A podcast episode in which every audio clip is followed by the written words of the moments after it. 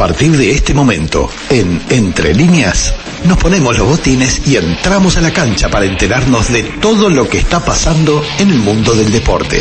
En la voz de Nicolás Pérez.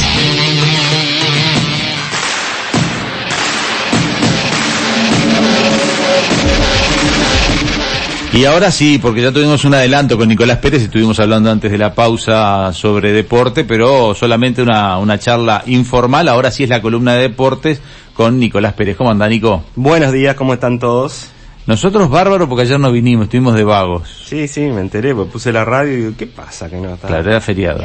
Era el día nuestro, el día de los De muertos. haber, sido, de haber sido martes o jueves hubiésemos venido solo porque la columna de Claro. deportes no podía dejar de salir, Claro, obvio. Exacto. a- aprovecharon este feriado porque este año ha sido el año de los feriados domingo, ¿no? Claro. Estábamos tratando de, de- de darle tiempo y calma para tratar de analizar lo de Peñarol, la luz, ¿no? Este, yo, Ah, yo levantamos toda la programación y seguimos hasta la Yo soy la hincha de. Nacional y no, lo- no, que no pretendo hablar como... Yo soy hincha de Nacional pero no fanático Nacional y Bueno. soy respetuoso de Peñarol. Pero este que, habitualmente quiero que pierda, o sea, a mí no me no me si Peñarol eh, no soy de esos que dicen si Peñarol va a jugar la final de la Libertadores eh, vos qué querés y que pierda, obvio, porque eso es lo que quiere un hincha nacional. A mí me pasó con- cuando llegó a la final con Santos, me alegré que había perdido Peñarol y espero lo mismo de un hincha de Peñarol, no violencia, no discusión, no pelea, no maltrato, todas Yo esas no cosas. que- espero lo mismo. Yo a mí me gusta ver a uruguayos que hinchen por equipos uruguayos. Bueno. sé que es difícil, pero bueno. Pero bueno, pero bueno, no, yo, yo aclaro eso, pero lo de Peñarol, incluso hasta los hinchas de Nacional ya a esta altura, nos deja sorprendidos. Me imagino lo que debe ser a un, a un hincha de Peñarol, porque la interna de Peñarol es terrible. Primero quiero decirle, lo felicito. lo felicito por el ojo que tiene, el ojo avisor que tiene. Visionario. Visionario. la única nota deportiva en este año, ¿a quién fue? ¿A quién fue? A un integrante de la luz. Sí, al preparador físico de la luz. Sebastián Brusone, sí. Sí. Un, un lujo. Está- Le mandamos un saludo a Washington Lombardo ya de Sí, y a. Seba también, que la verdad está trabajando desde que estaba en la C. Claro, es que, es que yo contaba hoy, a ver si no me equivoqué con los meses, porque lo escuché por allí. Eh, hace un año y poquito Sí. estaba en la C, Correcto. Porque todavía no jugó en la, la luz. La luz, hace un año y poquito logró subir a la B. Y en este año, que había armado un equipo para, bueno, para que le fuera más o menos Para en la, la B, B. termi- claro, termina siendo subcampeón de la B y subiendo automáticamente a la que va a jugar la temporada que viene. Correcto. Un equipo encendido. Levanta la lamparita prendida. Sí. Ahora, No, el que estaba de apagón fue Peñarol. Ah, Peñarol tuvo un año de apagón. Eh, de hecho, primero quiero resaltar la victoria de la luz porque termina ganándole a Peñarol. Habían perdido el primer partido Sí. en el campeón del siglo 1 a 0. Le termina ganando 1 a 0, minuto 86 hace el gol, después de estar jugando con uno menos desde el minuto 50. Y después Claro. por penales le gana con categoría 4 a 2. Y yo con categoría porque patearon muy bien los penales. Peñarol tiene jugadores de experiencia como Lucas Biatri que lo pateó muy No, mal, como Lozano primero- que lo erró, lo, lo sacó del estadio. Lozano es, un, es uno de los buenos de Peñarol. Sí, sí, Eh, sí. Le toca arrancar, lo ponen No, como es primer- buenísimo, eh. capaz Lo- es un botija buenísimo. Claro, lo ponen como primero para patear es porque querés, Que lo asegure. mire, ahí nos pone música. Nos pone como que se lupea. Le pongo, no, no, le pongo la intro porque quise ir para atrás porque empieza, empieza así.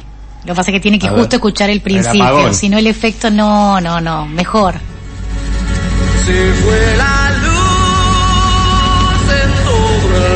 Ah, se fue la luz. Se fue la Muy luz. bien, muy bien, Mará. Perdón, pero lo que pasa es que justo volver atrás cuando hicieron el silencio también. No, no, está bien, se fue la luz. No, lo cierto es que Peñarol, este, no sé en qué termina porque... No, nadie sabe. eh, había, o sea, le están pidiendo la renuncia al presidente también. Sí, eh, la interna de Peñarol está complicada, hay división entre los dirigentes, eso que venía siendo que era Rubio, Rubio, Rubio, decidía Rubio, y bueno, ahora hay Que rubio, que- rubio, rubio, eh, para las buenas y para las malas. Sí, pero bueno, ahora quieren intervenir todos porque quieren cambiar. Claro. No quieren que pase esto el año que viene. Entonces, eh, hay una reunión pendiente que podría ser entre hoy y mañana. Pero lo cierto es que no solo quieren que se vayan varios jugadores, también hay quienes cuestionan a Bengochea y a Cedrés, eh, porque en realidad son los que terminan decidiendo las contrataciones. También está cuestionado el entrenador Leo Ramos. Sí, sí, un desastre fue Peñarol. Eh. No logró jugar a nada. Muy malo lo de Peñarol. Porque además después de que, después de que ya tenés todo perdido, tenés que empezar a hacer que el equipo juegue. Por lo menos. Porque Hay que ya- hacer un poquito de memoria. Este torneo no lo quería jugar nadie, pero Peñarol Sí, ya sí. no le quedaba nada. Sí, por eso. No le quedaba nada. Lo único que le quedaba era ganar la Copa AUF Uruguay. Sí, obvio. Era solo eso. Y eh, no encontró. Y por ejemplo, en el banco de suplentes eh, tenía a Walter Gargano. Claro. Jugadores que era el capitán hasta hace unos meses. Sí, hay un tema interno allí, ¿no? Obviamente. Eh, Esto, No, tuvo- es un esto- caos, es Esto tiene, caos. esto tiene también una parte extra fútbol, que es rara, que uno podría decir, bueno, ¿y esto qué tiene que ver con?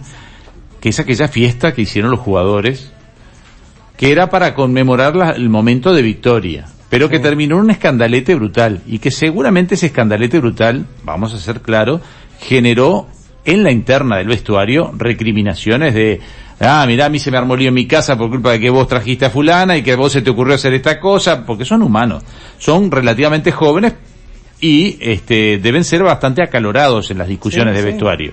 Es que los escandaletes, eso como decís vos, Jorge, eh, históricamente han sido factores que generan caos y movimientos en los equipos que caen. Le pasó a Nacional esto. O sea, hasta Vergesio se terminó yendo y nadie se dio cuenta de ese fue Claro, y Vergesio. te acuerdas que habían tenido un escandalete Claro, también por lo 10 mismo. jugadores, incluso perdieron a gente de, de prensa. Bueno, se rescindieron 10 jugadores. Que Vergesio salió a decir, digan los nombres porque yo no tengo nada que ver. Claro, y Nacional le fue mal Sí, en cual. ese momento. Y ahora le está pasando a Sí, a sí, yo creo que parte de este Peñarol es el son quiebres en las internas y Sí. esos quiebres son difíciles de solucionar. Tiene, bueno, hay que rescindir contratos, te lleva a eso, hay que separar a gente de plantel y Peñarol lo que pasa es que contrató muy mal también. Con- yo recuerdo que Peñarol necesitaba un número 9, el entrenador pidió un número 9 porque a veces la gente piensa que los entrenadores piden un jugador y se los traen. No, la Riera pidió un número 9 con gol. Si algún hincha que esté del otro lado me dicen qué número 9 con gol trajo Peñarol, no lo he visto. Mm. No lo he visto. Trajeron a Rivero, pero la verdad, Sí, pasó sí. sin pena sin gloria. Y Bueno, ahora ahí va a haber una reestructura. Y Ahí también, es la culpa de Bengochea Cedrés, que le están echando la culpa a Bengochea Cedrés. bueno, que son los que terminan contratando.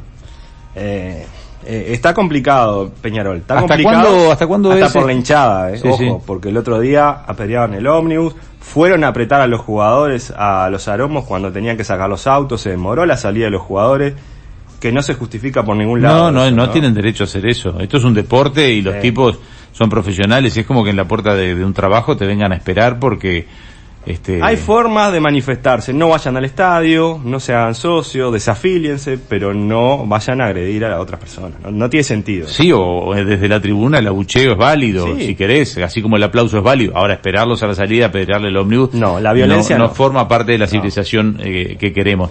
Bueno, Peñarol en el punto más bajo, eh, Sí. solo le queda remontar porque la verdad que haber perdido con la luz la Copa AUF Uruguay, aclaremos que Nacional la perdió con Rampla, si no me falla la memoria, Sí, sí, en pero- octavos. Y una goleada también 3 a 1. Estaba jugando Copa Internacional en ese momento, creo. Y, y creo que igual Rampla es un equipo con más historia, Sí, que ya está sí. en primera Pero no ascendió, ¿no? No ascendió, no ascendió. Eh, no ascendió, quedó a mitad de tabla. O sea, la luz este, dentro de todo, es mejor que Rampla. Si uno lo compara en el torneo que sí, jugaron. si ve los números de este año, sí. Pero, pero bueno, eh, una copa que una copa que Nacional la jugó sin ganas también, ¿no? A Peñarol ahora le quedaba como último logro del año y lo perdió estrepitosamente porque además pierde contra 10 jugadores. 40 minutos tuvo 10 jugadores la luz. No, Ah. y con jugadores, porque Tata González fue titular en la luz con 37, 38 años. Edgar Martínez con 43 años termina siendo el último penal. Que también una distinción especial para Edgar Martínez. Mucha gente habrá visto que, bueno, miró al cielo, el hermano se suicidó hace un tiempo, también jugador de fútbol. Bueno, último Martínez. penal, ¿no? El penal que definió todo. Y es difícil decir, qué bien, qué golazo. Pero fue un golazo porque la metió en el ángulo. Y la verdad que arriesgó, porque era el último penal, capaz que lo pateaba. Bueno, después le quedaba patear a Peñarol, podía haberlo errado Peñarol Sí, también, pero, pero- eh, se aseguraba la luz sin necesidad de que pateara Se Peñarol. aseguró un tipo con 43 años que había dejado el fútbol, había empezado a dirigir, otra vez volvió a jugar y obviamente va a ser el final de su carrera como jugador ahora.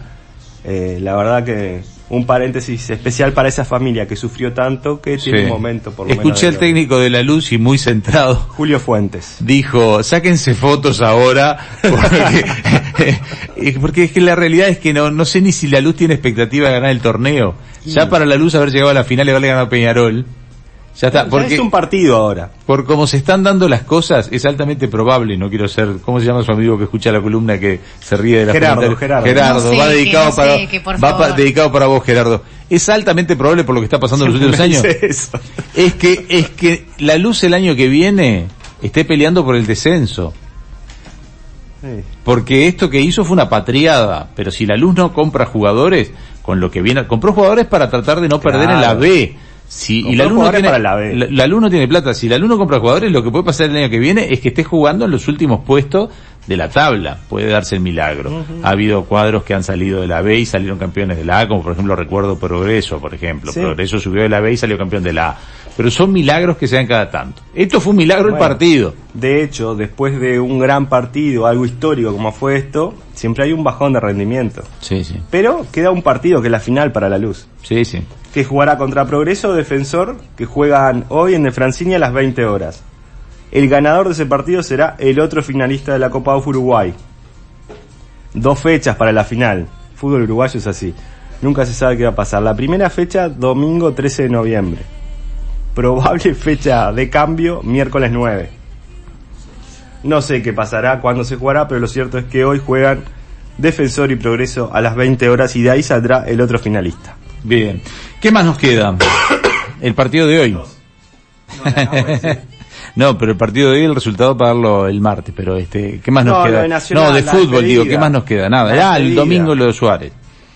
16 horas, Gran Parque Central, despedida, entradas, red pagos y la web de Nacional, 200 pesos los socios, 300 las generales, menores de 11 años no pagan, no sé cuántos celulares regaló Suárez. al plantel. ¿Cuándo? ¿No sabés? No, no sé. no. Todo no puedo saber, eso es cholulaje lo suyo. Eh, sí. Es información que debería ¿Pero cuánto tener tiene un plantel? Pérez. 26 jugadores tiene. Sí. ¿Y alguno Entre más? 26 y 30. Ah, tiene que haber regalado más, más cuerpo técnico, más... ¿Se le tapó el agua? Porque tenía un tecito adentro. Ah, Eh, está bien, usted puede toser, pero si se da vuelta y yo le bajo el micrófono, cuando se dé vuelta no hable porque yo ya lo muteé.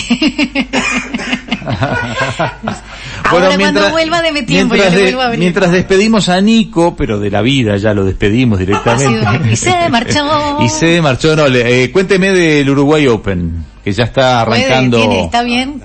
Arranca mañana o pasado. No, no, el ¿Cuándo siete. arranca? Bueno, la cual La es el cual, domingo, el fin de semana. La cual, este fin de semana ya hay Sábado y partidos. domingo, sí hay Son- y partidos. además son, es son gratis esos partidos. Hasta que Son los empieza. dos días que pueden ir gratis. Claro, cuando, hasta que arranca el cuadro principal, este, son gratis. O sea que este sábado y este domingo arranca la quali. Correcto. Ahí uno ve juveniles uruguayos, algún juvenil extranjero que se arrima, aunque es difícil porque los que vienen a la quali Ah, pero de Argentina, Brasil bien. pueden venir, también hay que bancarse hotel y todo, porque ahí creo que cuenta, va por cuenta de Sí, ellos, va por cuenta de ellos. hasta que clasifican. Y son lindos partidos. Sí, en principio dos uruguayos van a estar en el torneo. Pero esos como ya metidos en el torneo, ¿no? Sí, sí, sí. no sé si llego. Eh, Roncadelli y Nacho Carú. Está, Son bien. los dos invitados. No está Bebu Cuevas tampoco, no está Pablo Cuevas lesionado. Sí, sí. Candidato Cecchinato, el italiano que fue 16 del mundo. Guido Pela hace un año que no juega, fue 20 del mundo, pero bueno, eligió para volver al tenis el Uruguay Open. Y Federico Coria que llega en un gran nivel, Bien. 70 del mundo. Bien, bien. Ya siento ruido de nuestro próximo invitado en un Hermano ratito. del mago Coria, que usted se debe acordar. Sí, obvio, obvio. En un ratito con Bauti Gil vamos a estar hablando de las elecciones eh, jóvenes de los Colorados, pero antes eh, vamos a estar hablando algo de seguridad vial. Hoy les voy a hablar de multas. ¿Quiere quedarse a escuchar los precios de las multas? Sí, me quedo a escucharlo. Bueno, ahora usted me va diciendo qué multas le pueden haber puesto y yo más o menos le Ah, voy sí. buscando. Es difícil porque son muchas hojas las He multas. tenido, he tenido. alguno. Ha tenido. Bueno, hacemos el espacio de seguridad vial y ya venimos. Y recorrer el mundo en su velero y navegar.